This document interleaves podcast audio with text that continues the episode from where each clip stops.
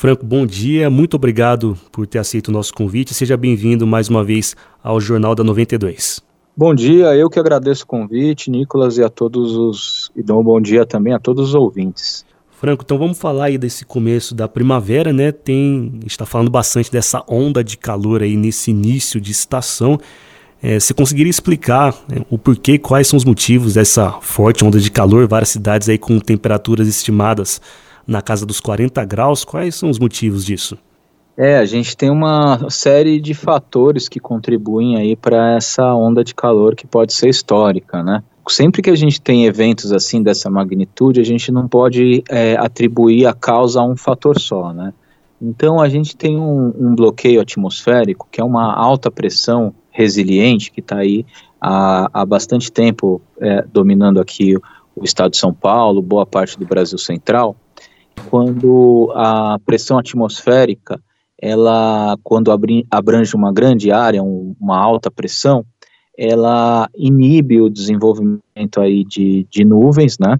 Ela favorece as maiores horas de insolação solar, né? E a gente já está praticamente na, na primavera e a radiação solar já está é, muito mais forte, o, o, o ângulo do Sol, é, dos raios solares em relação a, a, a gente já está muito mais, é, é, é, menos oblíquo, né, tá, o Sol já está mais alto no, no horizonte a maior parte do dia, e a gente não estabeleceu aquele canal de umidade que transporta a umidade lá da Amazônia para o sudeste do país, que é um dos grandes responsáveis pela, pela, pela, pelo verão mais chuvoso, né.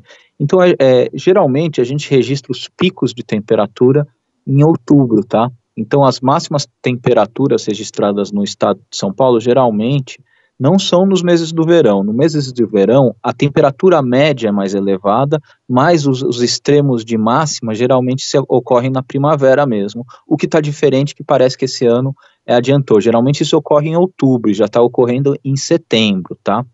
É, então a gente tem esse bloqueio atmosférico, a gente tem uma anomalia global de temperatura que está acima da média e temos aí um, um, El Ninho é, moderado é, é, prevalecendo aí, que também favorece é, é, as temperaturas mais elevadas.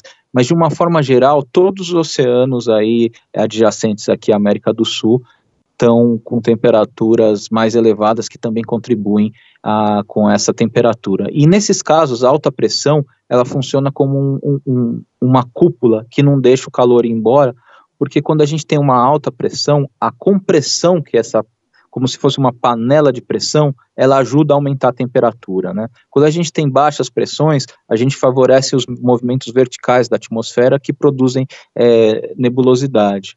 E, e, nessa situação, essa alta pressão ela ajuda a aquecer a atmosfera e ainda ela inibe a formação de nuvens. Não que não podem ter chuvas isoladas, mas é, essas chuvas isoladas podem até ser localmente, ou como a gente fala, isoladamente fortes, mas elas não vão persistir durante é, é, várias horas e não vão é, ser tão abrangentes. Elas podem ser localmente fortes, mas elas não vão é, dominar uma área grande e durante mais tempo, né? Então, é, tudo isso favorece essa onda de calor aí bastante intensa, que deve perdurar aí é, no estado de São Paulo, pelo menos até domingo, mas na região de, de, de São João, a gente deve ter aí perdurando até segunda, terça-feira, tá?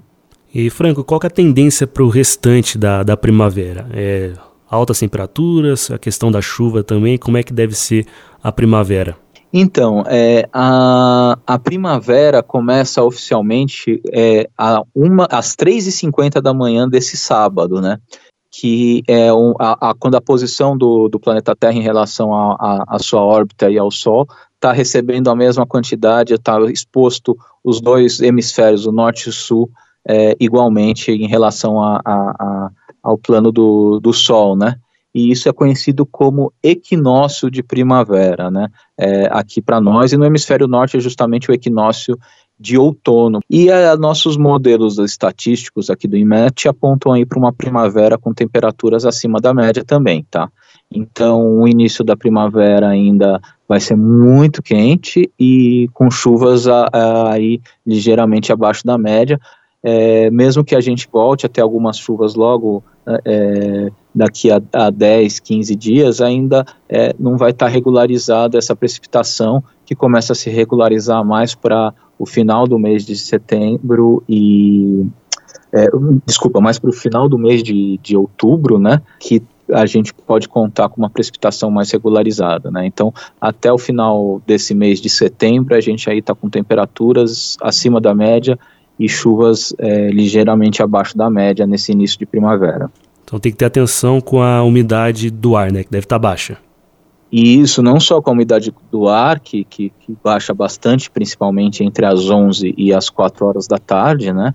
Então, é, principalmente procurar evitar a exposição ao sol, porque é, é, na verdade, assim, quando você tem o sol com, com esse calor e a baixa umidade, o organismo sofre, e aí pessoas que principalmente que sofrem aí de, de problemas respiratórios e outros problemas, é, é, é os riscos de, de algum outro problema de saúde decorrente aumentam muito, né?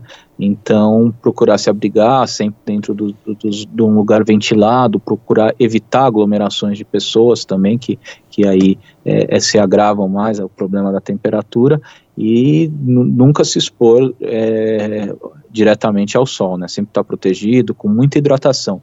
Quando a gente tem esse calor seco, o nosso organismo ele perde muita água, perde muita umidade, porque o suor logo se evapora e a gente não se dá conta que está perdendo litros de água. Não estou é, exagerando, são litros de água que a gente perde, então a gente precisa repor constantemente essa água, tá?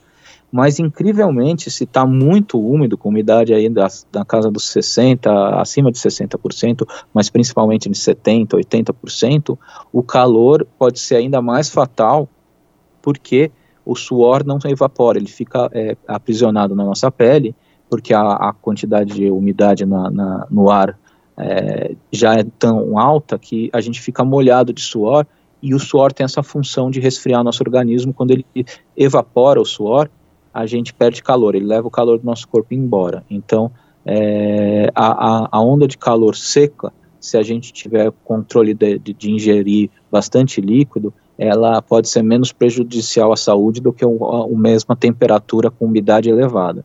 Então fica aí essa advertência. Franco, só para a gente fechar, né, na, na primeira resposta que você deu, você falou que está passando aqui o fenômeno El Ninho. Você pode explicar para a gente o que, que é esse fenômeno?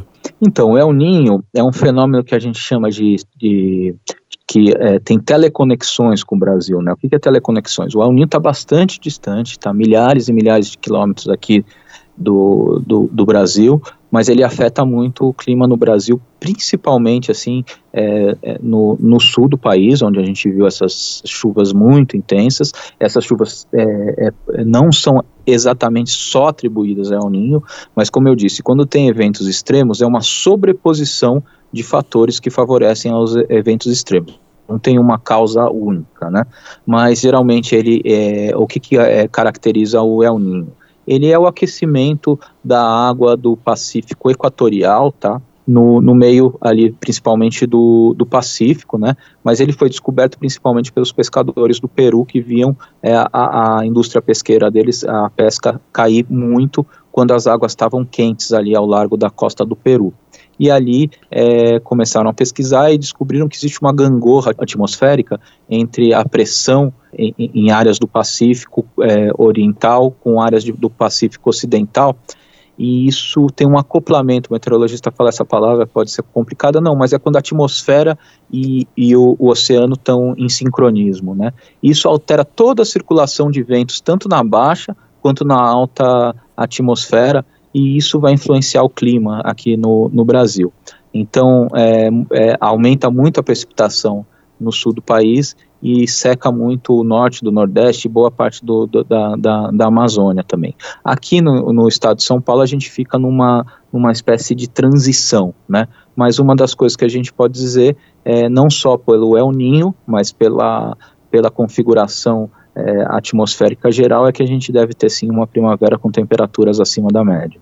Muito bem, então nós recebemos aqui o meteorologista do IMET, o Franco Vilela. Franco, muito obrigado pelas informações e por atender aqui a 92 FM. Eu que agradeço. Um bom fim de semana a todos.